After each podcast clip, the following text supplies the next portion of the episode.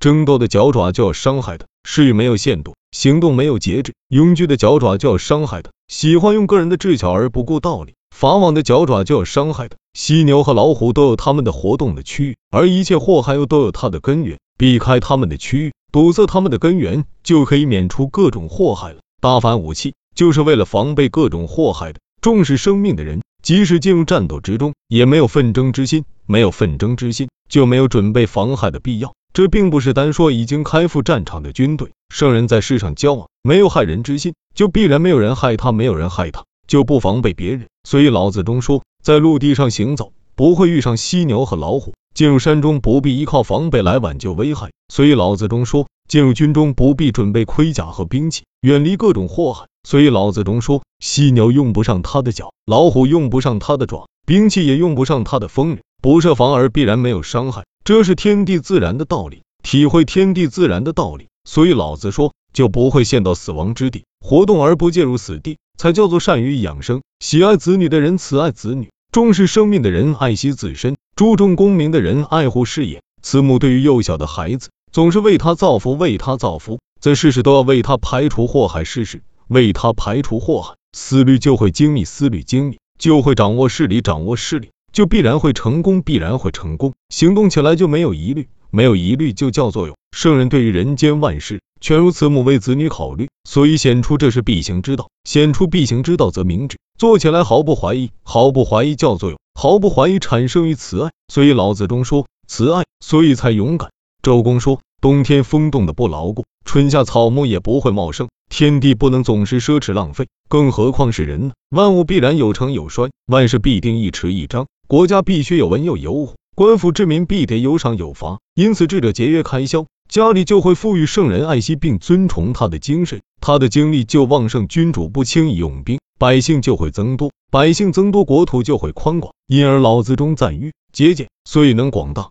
大凡物只有形状的就容易裁断，容易分割。为什么这样说呢？有形状就有短长，有短长就有大小，有大小就有方圆，有方圆就有尖脆，有尖脆就有轻重，有轻重就有白黑。短长、大小、方圆、尖脆、白黑叫做理。道理确定以后，物类就容易分割了。所以在朝廷里议事后发表的见解就能成立。善于权衡议事的人是懂得这个道理的，所以要想化成方圆，就要按规矩去做，各种事物的功效才能表现出来。而万物莫不有规矩，献策进言的人就要琢磨这个规矩。圣人是完全按照万物的规矩办事的，所以老子中说，不敢走在天下人的前面，不敢走在天下人的前面，于是事无不成，攻无不利，而议论必定盖世。想不做大官，可能吗？做大官就叫做领导，因此老子中说，不敢走在天下人的前面。就能做办事的领导。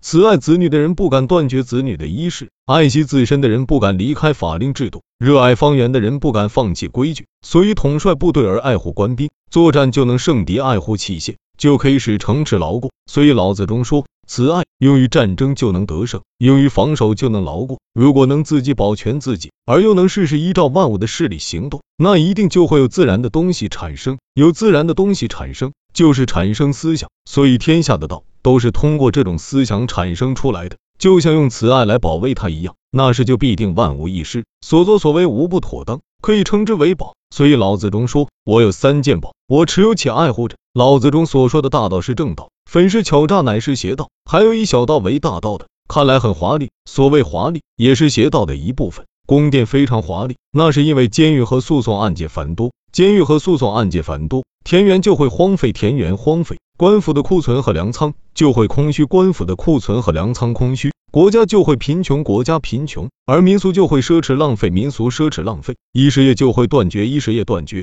百姓就不得不是巧用诈，是巧用诈，就会打扮的异常华丽，打扮的异常华丽，就叫做穿着锦绣。监狱和诉讼案件繁多，而又有奢侈浪费的习俗，国家的损伤就像被锋利的宝剑刺穿一样。所以老子中说，佩戴利剑。诸如适用巧诈，以致刺伤国家之类，私家必定豪富，私家豪富。所以老子中说，资财有余，国家像这种情形，那么渔民就不能不想办法来效仿，效仿就会产生盗贼。由此看来，大奸一发作，小盗就会接踵而起；大奸一领唱，小盗就会随声附和。于是各种乐器的领头羊，所以于一吹响则中，色就都跟着和奏；于一吹响，则各种乐器也都随声配合起来。如今大奸一起，一般百姓也就会跟着唱和，百姓跟着唱和，小道就必然随声附和。所以穿着锦绣，佩戴利剑，饮食丰足而资财有余的人，这样的人就叫做道鱼。人没有什么愚智，无人不知道选择取舍，清净寡欲，心地平和。无人不知道祸福从哪里发生，为喜好或厌恶迷住，为祸乱之物迷住，然后才有变乱的发生。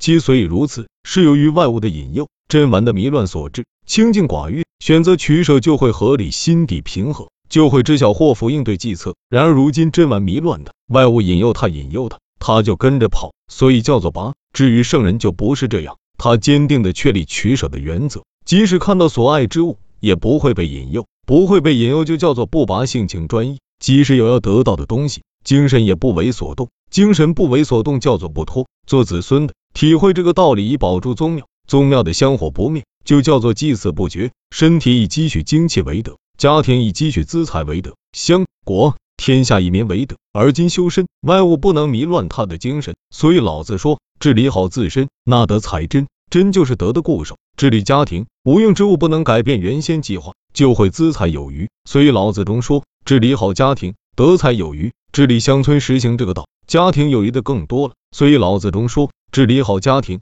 德就会增长；治理国家，实行这个道，乡村里有德的人更多了。所以老子中说，治理好国家，德就会丰盛；统治天下的人实行这个道，百姓一生没有不受到他的恩泽的。所以老子中说，治理好天下，德就会普遍。治理自身的人，用这个道来区别君子和小人；治理乡村、治理国家、统治天下的人，用这个道去细心观察生长和消费，就会万无一失。所以老子中说：用本身观察他人，用本家观察他家，用本乡观察他乡，用本国观察他国，用自家的天下观察他家的天下。我根据什么知道天下是这个样子？就是用的这个道。